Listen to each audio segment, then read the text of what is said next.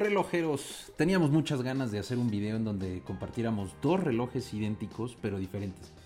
O sea, bueno, a ver, o sea, dos relojes eh, que, tuviéramos dos relojes, uno imitación y uno, y uno no imitación, o sea, uno original.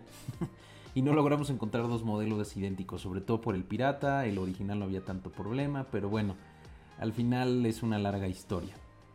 Eh, sin embargo, encontramos un video en redes sociales de un magnífico canal que se llama Watchfinder y ahí justo hicieron lo que teníamos en mente.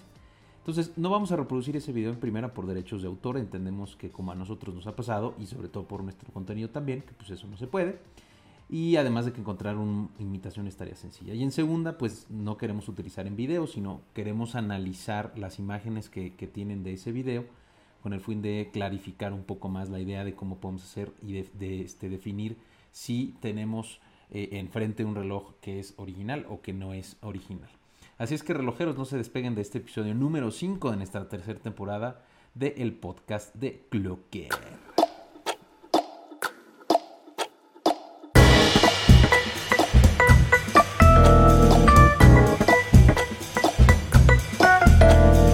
Esto es el podcast de Clocker, el espacio donde la persona hace el reloj. Queridos relojeros, desde Clase Clocker les damos la más, más, más, más cordial bienvenida eh, y bueno, pues queremos mandar sin duda alguna un fuerte abrazo digital a todos aquellos que nos han estado, este, pues que hemos más bien estado en, cuarentena, pero sobre todo aquellos que están sufriendo, sobre todo por el tema en, temas de salud, ¿no? Eh, definitivamente esto que estamos sufriendo y esta pandemia que nos aqueja el día de hoy eh, necesita mucha luz, mucha paz, mucho amor y sobre todo mucha, mucha salud en estos momentos a las familias de, quienes están eh, pues pasando esta enfermedad, que en algunos casos sabemos eh, que no es tan compleja, pero pues que en otros sí está siendo pues con finales no tan agradables. Pero bueno, una vez dicho eso, vamos a comentar. Eh, vamos a comenzar. Entonces, como lo había comentado eh, eh, en, un inicio, lo que estábamos buscando era justo comparar dos modelos de alguna marca que tuviera exactamente el mismo modelo, pero en imitación y el otro en original. Nuestro modelo en particular no fue con el original, fue con la imitación, pero bueno. El punto es que el video que por cierto vamos a, a de donde extrajimos ahorita estos pequeños cuadros, estas pequeñas imágenes, para como que darles más carnita de donde han ustedes puedan sacar estos puntos que queremos compartir con ustedes.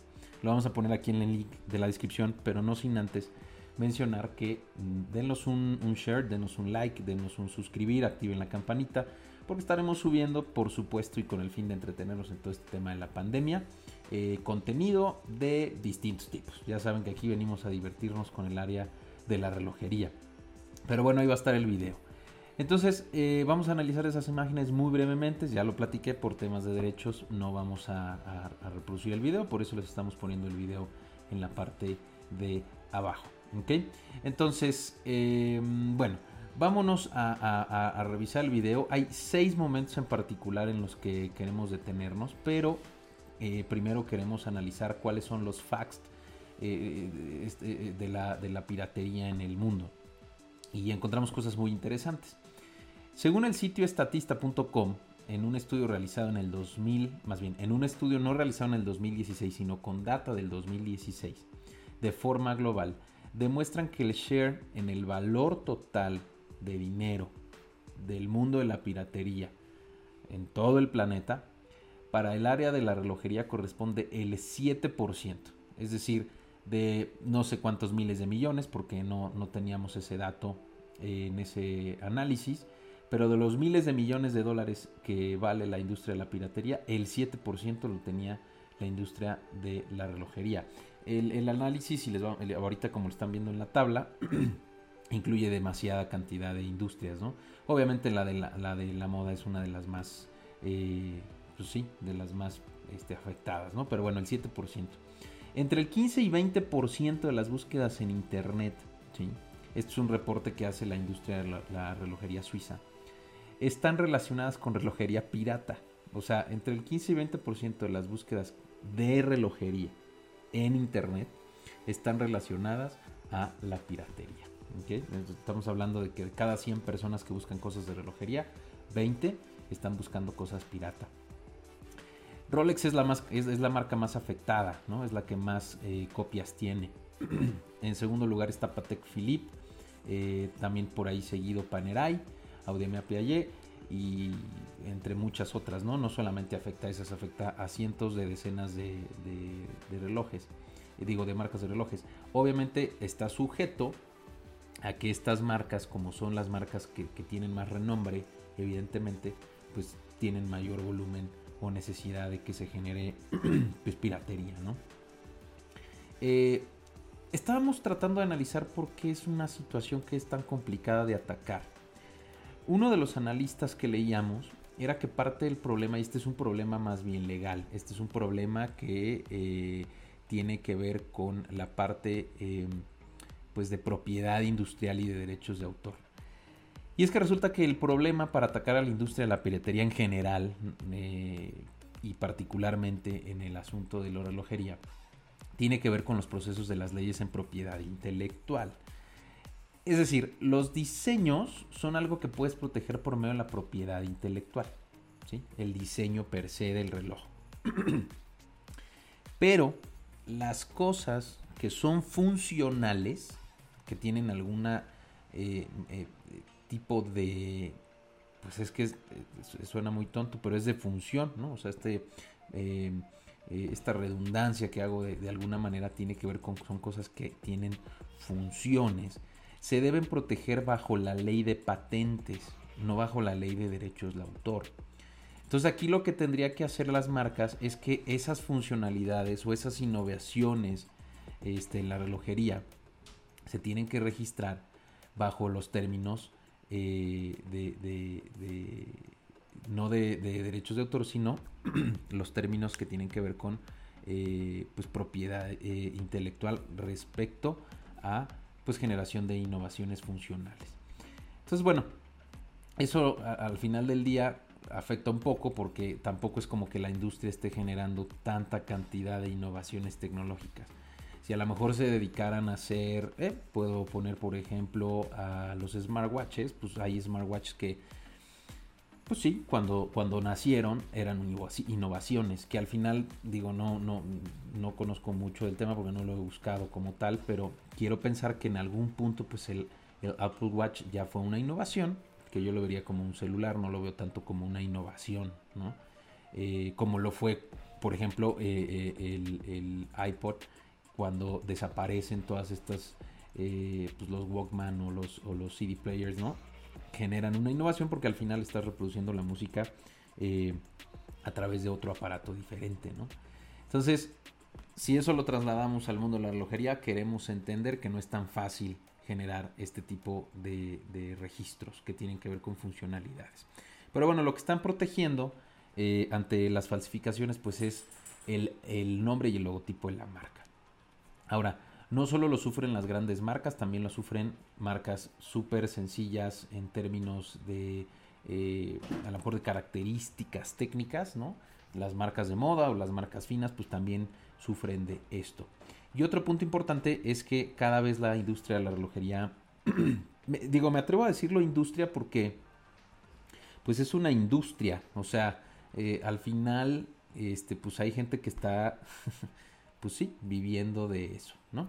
Entonces, vamos a, analizar estos pequeños eh, fragmentos del video y pues vamos a ver qué nos encontramos. Fíjense bien, encontramos seis momentos eh, claves como en, este video. Como les había dicho, abajo en la descripción va a estar saliendo el, eh, link al que nos, que nos, llevará o que los llevará este video de Watchfinder, que por cierto es un video fabuloso porque eh, sí te da como mucho mayor facilidad de entender en qué punto podrías este, diferenciar un, reloj Rolex falso. Creo que esto lo podemos aplicar a cualquier marca, ¿eh? no precisamente nada más a Rolex. Evidentemente ellos se están enfocando únicamente en Rolex. De hecho, el título del video se llama Can You Spot a Fake Rolex? Eh, pero bueno, al final del día lo que tratamos de, demostrar aquí son estas diferencias que creemos que existen en múltiples eh, imitaciones que se hacen a lo largo de, de distintas marcas, ¿ok? Entonces, bueno, uno de los primeros spots que estamos analizando tiene que ver con eh, el tipo de grabado. Si se fijan, eh, ahorita al final más bien les voy a ir diciendo cuál es el fake y cuál es el que no es fake. Pero no, yo creo que se los voy a decir de una vez. Del lado derecho está el reloj que sí es eh, un reloj fake, un reloj imitación, un reloj pirata. Y del lado izquierdo tenemos el reloj que sí es original. Evidentemente estas tomas están hechas a través de microscopio y por eso se ven o se notan de mejor manera. Pero aquí el punto que queremos ir es que en el caso particular del grabado, fíjense ustedes bien cómo en el caso del reloj que no es, eh, más bien que el reloj que es original, eh, la definición del grabado está incluso hasta parece o es hecha a través de, un grabado láser. Por más zoom que le hagamos, siempre va a estar muy bien definido el tipo de letra y siempre va a estar muy bien definido eh, los números o, la tipografía de la marca. Si nosotros nos vamos al reloj que no es original, al reloj pirata, fíjense cómo están hechos y están segmentadas como las, los grabados. Es decir, este grabado muy probablemente lo hicieron con punta de diamante y no, está, no está hecho con láser. Que al final, eh, obviamente el grabado láser es mucho más caro que un, punta diamante. Esa es la percepción que yo tengo. Eh, que es hecho en efecto con un, con un punta diamante. Pero sí las diferencias son considerables, ¿no? Eh, me voy a ir, por ejemplo, al 6, que es el que más se nota en el, en el caso del reloj que no es original. Fíjense, el 6 es mucho más definido, ¿sí?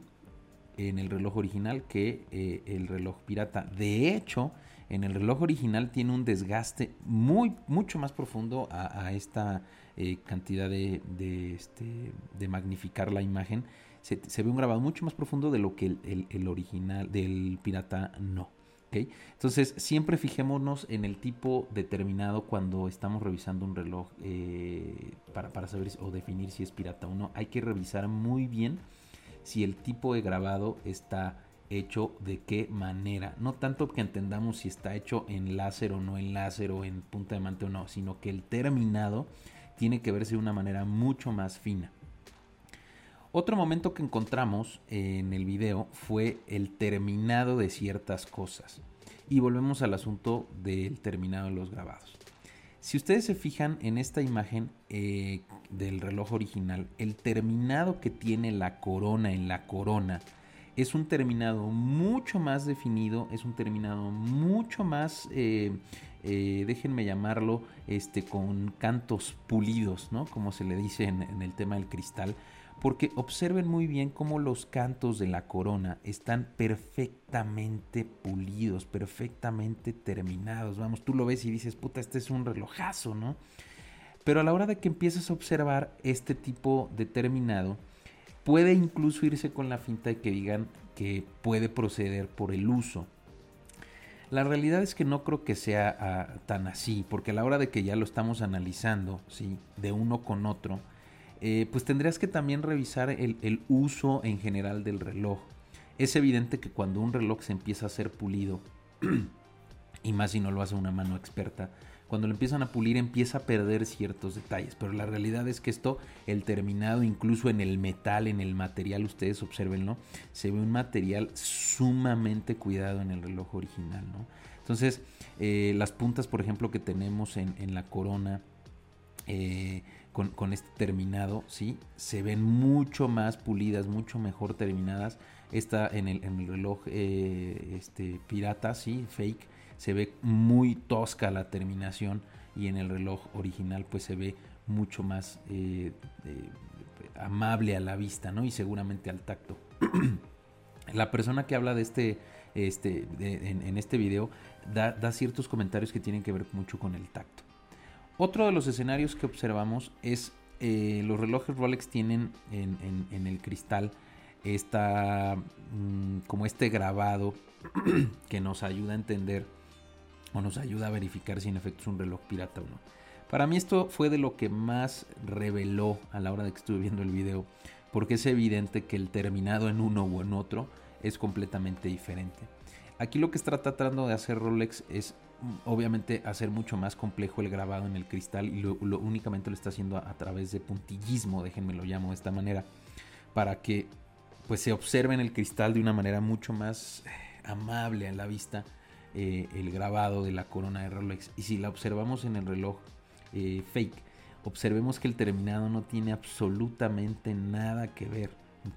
Entonces, si lo vemos así a lo lejos, vamos a darnos cuenta que sí En efecto, el terminado nos dice con total claridad que ese reloj es absoluta, completa y totalmente falso. Otro spot, el cuarto spot que encontramos en, el video fue el terminado de las manecillas. Eh, aquí hay una cosa muy interesante porque en el terminado de las manecillas del reloj pirata pareciera que es un terminado mucho más definido. ¿sí? De hecho, ni siquiera se alcanza a ver o se alcanza a distinguir entre una u otra eh, a la hora del luminiscente, ¿sí? particularmente de esta manecilla, eh, versus la manecilla, ¿no? la mano. Y si nosotros nos vamos a observar la de, la, de, la de la pieza original, nos damos cuenta que incluso tiene una especie de canal en donde recae ¿sí? el, el material luminiscente. Entonces, al final del día, Aquí también encontré una cosa súper interesante en el video porque volvemos al tema.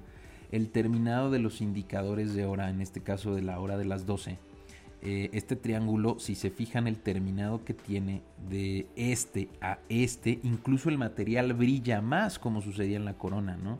Entonces también busquemos ese tipo de congruencias que existan entre eh, los materiales en general de la pieza. Vamos, no puedes tener eh, una corona que brille demasiado y que tú la ves y digas wow y te encuentres con que unos indicadores estén mucho más opacos. A mi forma de parecer, eh, eso diría que el reloj ya fue reparado, este tipo de cosas, que se vale, ¿no? Eh, pero, que ahorita me acordé del término del Franken, pero al final no estamos analizando un, reloj Franken, estamos analizando cómo distinguir entre un reloj o no pirata, ¿no? Otro, el quinto punto, el penúltimo punto que encontramos en el video tiene que ver con la tapa. Que sabemos que en los Rolex eh, pues tiene cierta información que tiene que ver con, la, con la pieza. Pero también volvemos a, lo mismo. Nos encontramos un terminado, este es un terminado pues de relieve. Fíjense ustedes el pulido que tiene la tapa. No estoy hablando ya del relieve de las letras, estoy hablando del terminado pulido que tiene la tapa del reloj original y observen cómo está el terminado de la tapa que no es original. Este incluso en el reloj que no es original tiene una, un sobreexceso de pulido, ¿sí? Eh, con, el fin de que ese satinado que le, que le intentan dar pues se, se, asemeje mucho al reloj original.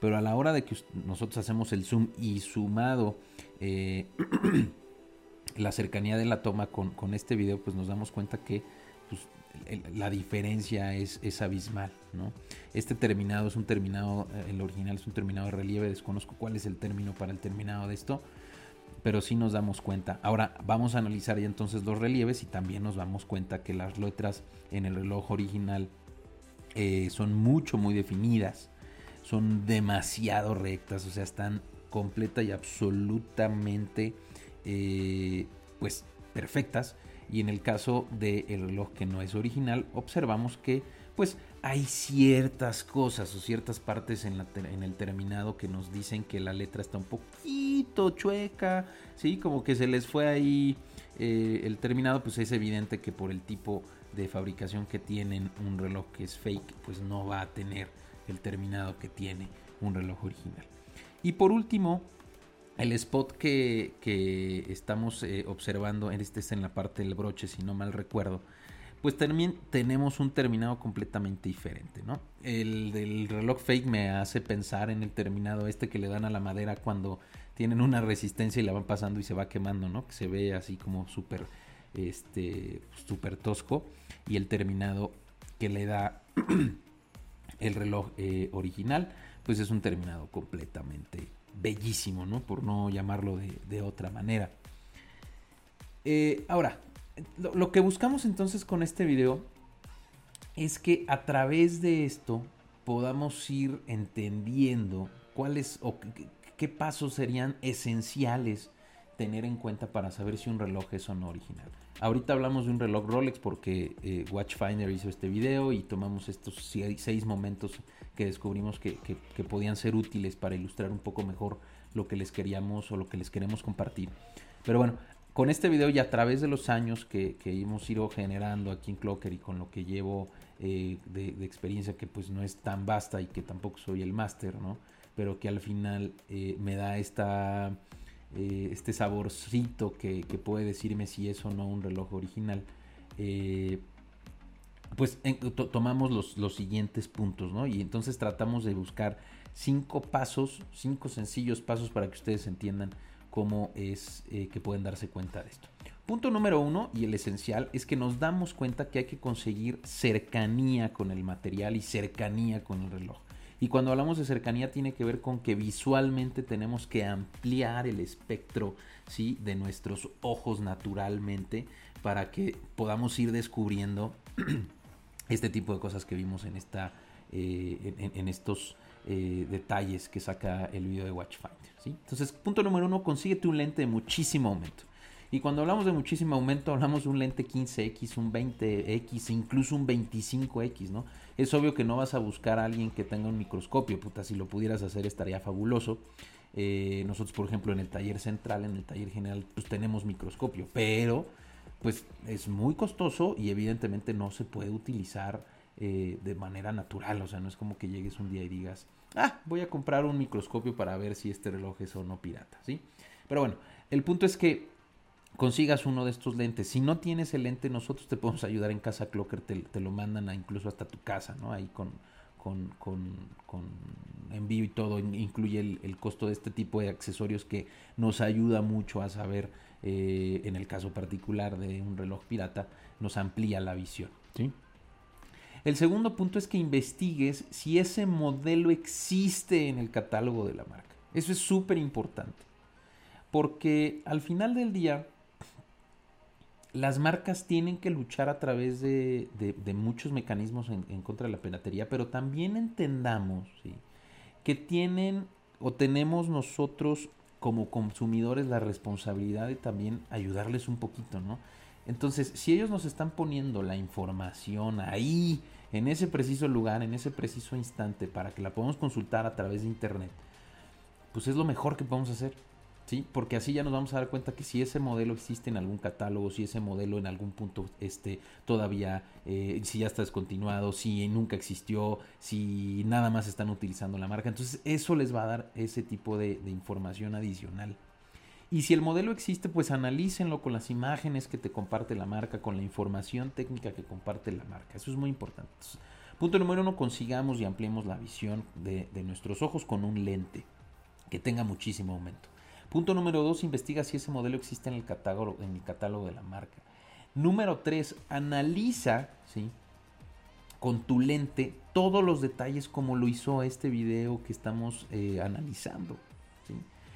Observa hasta el más mínimo detalle y siempre muéstrate súper, súper escéptico cuando estés analizando esto. Esto te va a ir dando mucha carnita, te va a dar mucha, mucha más experiencia para eh, irlo detectando. Cada vez es más difícil, cada vez es más complicado detectar un reloj falso.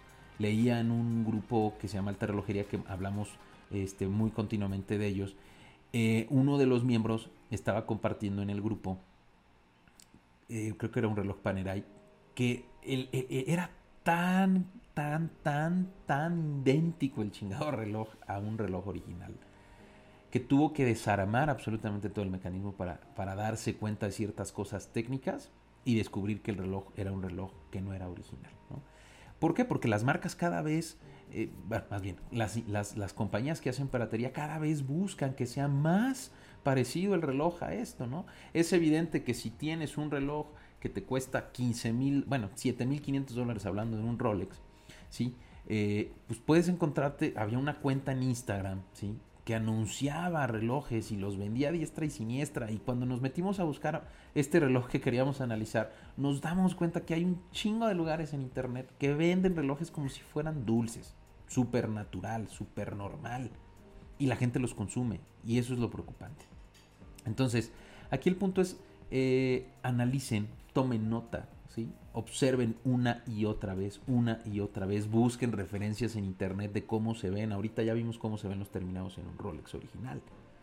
Pero de otras marcas hay seguramente videos que analicen a detalle ese modelo en particular, esa marca en particular, y eso es lo que te va a ayudar a, que con eso que tú estás viendo, ¿sí? descubras si es o no, o te lleve más de la mano para poder eh, decir no, no, no, no, no. Eh, bueno, y en, cuarto lugar, asegúrate que ese reloj siempre sea de procedencia lícita. Eh, y no estamos hablando solamente de que sea uno robado, eso es muy complicado todavía saberlo. Rolex tiene algunos mecanismos para que este, pues, notifiques cuando tu reloj fue robado y, puedas consultar los números de serie, este tipo de cosas. Que por cierto estaría bueno hacer un video de eso. Pero aquí el tema está en que eh, no, lo que nos referimos con que sea de procedencia lícita es que, por ejemplo, si estás comprando algo en el mercado gris y le vas a comprar a alguien el reloj, ¿sí? asegúrate de que tenga una factura, asegúrate que tenga alguna nota de algún retail que sea autorizado. ¿sí? Por ejemplo, aquí en México es súper fácil que si pides factura, verifiques que esa factura sea este, pues, real. ¿no? El SAT nos permite hacer esas, ese tipo de cosas. No es que hable del SAT, pero bueno, pues en ese sentido la neta es que sí nos ayuda mucho. ¿no? Eh, o bien algún documento que te indique dónde fue adquirido. Oye, es que yo lo compré en, en, San Martín. Ah, perfecto, güey, pero pues en San Martín también está este The Little eh, Switzerland que pues también te da tu nota, aunque no pidas factura, pues te da tu ticket y te sella tu garantía y hace, hace ciertos procesos que te ayudan a entender que sea de, manera lícita. A mí lo que se me ocurre es incluso si tienes ese tipo de documentos y estás comprando un reloj usado y pues a lo mejor la tienda sigue existiendo después de 25 años porque te entregaron una nota de hace 25 años, pues a lo mejor que hables y que, y que verifiques que el lugar sí existió, que sí exista, que googlees y si en realidad estos documentos este, son verídicos, ¿no? Porque pues digo, si falsifican un reloj, pues que no puedan falsificar un documento, ah, por supuesto que se puede. Y el último, y creo que es de los más importantes porque es donde nos logran meter los goles estas personas, es que no hay que engancharse con la idea de precio-oportunidad, ¿sí? A veces, muchas veces de hecho, hay ocasiones en las que aprovechan estos malandras, este, cabrones, ¿sí? Que, eh, que te dan esas super mega oportunidades, ¿no? Y que con ello, pues te dicen, es que vas a ir a dejar ir una pinche oportunidad de... ni en tu vida vas a tener un reloj como estos en este precio, ¿no? Pero la neta es que no nos dejemos llevar porque ese buen deal o esa buena oportunidad de alguien que nos está ofreciendo algo que no es original. Creo que ahí es donde principalmente se originan las cosas. O que te paguen con un reloj que es original, supuestamente, ¿no? Es típico, ¿no? Que no, es que me deben una lana y pues me pagaron con este reloj. Y entonces cuando empiezas a analizar los relojes dices, puta, es que mira, de los cuatro que te pagaron, tres sí son originales, uno no es original. No, güey, es que este era el más caro y que, pues sí, al final ese tipo de oportunidades son súper, súper, súper llamativas. Créanme, lo he visto en los distintos grupos, en alta relojería pasa. De hecho, en uno de estos grupos pasó hace días que un cuate este, te entregaba para un reloj para que pues, tú y cada quien lo revisara por su parte, ya me acordé, cada quien lo revisara por su parte eh, y pues tú, porque aceptaba un reloj a cambio, ¿no? Entonces te decía, este, no recuerdo la marca ni el nombre del tipo ni nada, pero al final es tú le pedía, te pedía tu reloj, tú le dabas tu reloj porque aceptaba marcas, este, digo, aceptaba relojes a cambio por una pequeña diferencia de dinero. Eh, el de él obviamente era un super mega relojazo, no recuerdo exactamente cuál era, pero evidentemente era complicado llegar al precio de ese reloj, entonces le tenías que forzosamente dar un, uno o dos o tres varios relojes o dinero.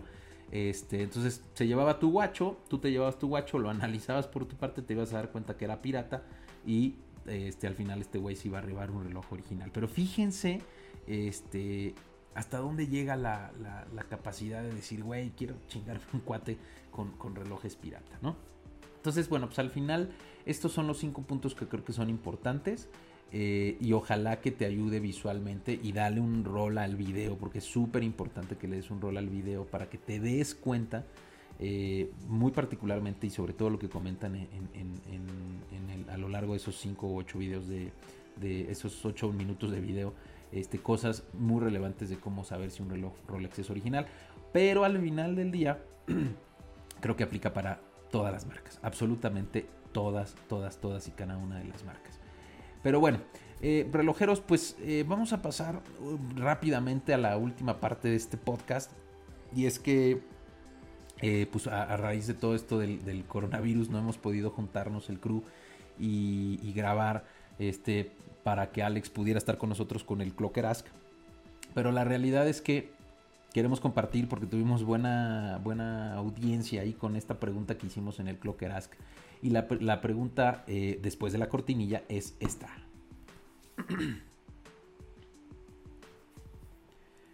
La pregunta es, ¿qué importa más en la relojería?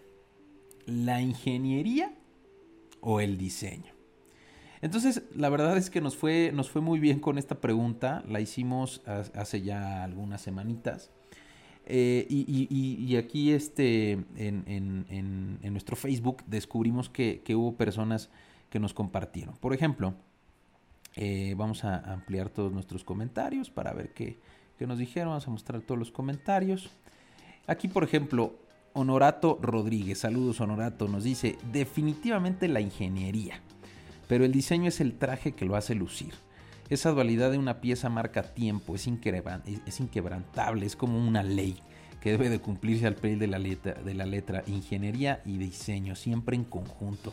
Honorato, yo coincido mucho contigo.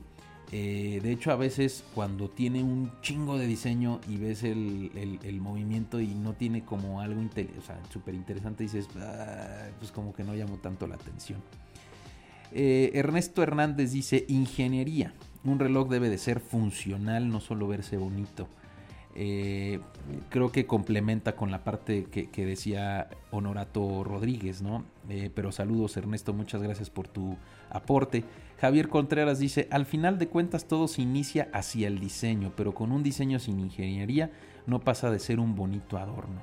Me recuerda mucho esto a, eh, por ejemplo, cuando este veíamos relojes de Jacob Co que son unas cosas fabulosas, ¿no?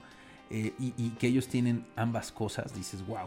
Eh, Google Force, ¿no? Que también cuando ves los relojes, pero ves la ingeniería, dices, puta, a lo mejor no tiene el mega diseño este, comparado con otras marcas. Eh, como puede ser un Jacob Co o como puede ser, este, incluso me atrevo a decir, como Bulgari. Que son el diseño, ¿no? Pero que tienen una... Puta, por ejemplo, el reloj, el reloj que creo que tiene las dos al un millón por ciento es eh, el Octo Finísimo de Bulgari, que tiene el diseño, el diseño y tiene la ingeniería. Entonces es un, es un, muy, buen, es un muy buen ejemplo. Aquí me encantó porque se pusieron a compartir entre otros mayor información. Javier Contreras, eh, por ejemplo, nos dice aquí Javier Contreras, qué interesante, le estoy viendo que hace eh, carátulas o algo por el estilo y está haciendo ahí eh, un diseño de una carátula de Tlaco. Qué chingón, qué chingón Javier Contreras, muchos saludos. Gres Morales dice, las dos, podría tener un gran diseño, pero sin la ingeniería correcta nomás no es funcional. Por otra parte, podré tener una gran y elaborada ingeniería, pero sin un diseño nomás no luce. Creo que vamos, vamos llegando al punto en el que descubrimos eh, que, tienen que ir juntas con pegadas. Gres Morales, muchas gracias por escribir. Juan Carlos Garduño dice, la ingeniería es más importante de, de qué sirve un bonito diseño si no sirve ni para poder eh, y corriendo a lavarte las manos se le meta al agua. Muchas gracias José Carlos Garduño. Rodal Fernández dice, creo que, si, que si se aplican en ambas se obtiene un excelente reloj. Lo que veníamos diciendo. Eh, Jesse Zárate Jarquín. Jesse, Jesse, qué chido que, que nos escriba eh, dice, siempre van a tener, ay perdón, aquí sí una cosa interesante, dice, siempre van a tener que ir de la mano si no se perdería la elegancia y vanguardia de ambos casos. Nuestro fan destacado, Oscar Armando Valdovinos O'Farrill, saludos Oscar, dice, sin duda las dos partes son muy importantes, pues son factores a tomar en cuenta antes de comprar un reloj. Eh, Javier Aguilar dice, es como el amor, necesita de dos amantes, la ingeniería y el diseño. Este me encantó, Javier, muchas gracias. Eh, Hugo Meyer dice, Mayer, perdón, dice ingeniería, él directo al grano. Pedro Moreno, mi humilde opinión es que depende del usuario. Hay quien compra un reloj por cómo se ve y otros por cómo está hecho. En mi caso yo me voy por la ingeniería. Eh, Yayo Martínez, saludos Yayo, las dos importan, de ahí las grandes piezas. Fernando Zamora, la ingeniería, Eduardo Salgado, etcétera, etcétera. Pero bueno, saludos a Miki Hernández, a Pepe Sanudo, a Eduardo de la Garma, Gustavo, Gustavo López, Pepe, etcétera. Todos los que nos escribieron les agradecemos muchísimo eh, que, participen a través del Clocker Ask. Les agradecemos eh, que, lo hagan. Y bueno, relojeros, pues esto es todo. Este es eh, un episodio más en la tercera temporada del podcast de Clocker. Cuídense un chingo tratemos de aprender más de relojería en este, en este proceso de pandemia y pues, mandemos un chingo de buena vibra al mundo que lo necesita. Relojeros, yo soy H. Tolini y me dio muchísimo gusto tenerlos en este episodio del de podcast de Clocker.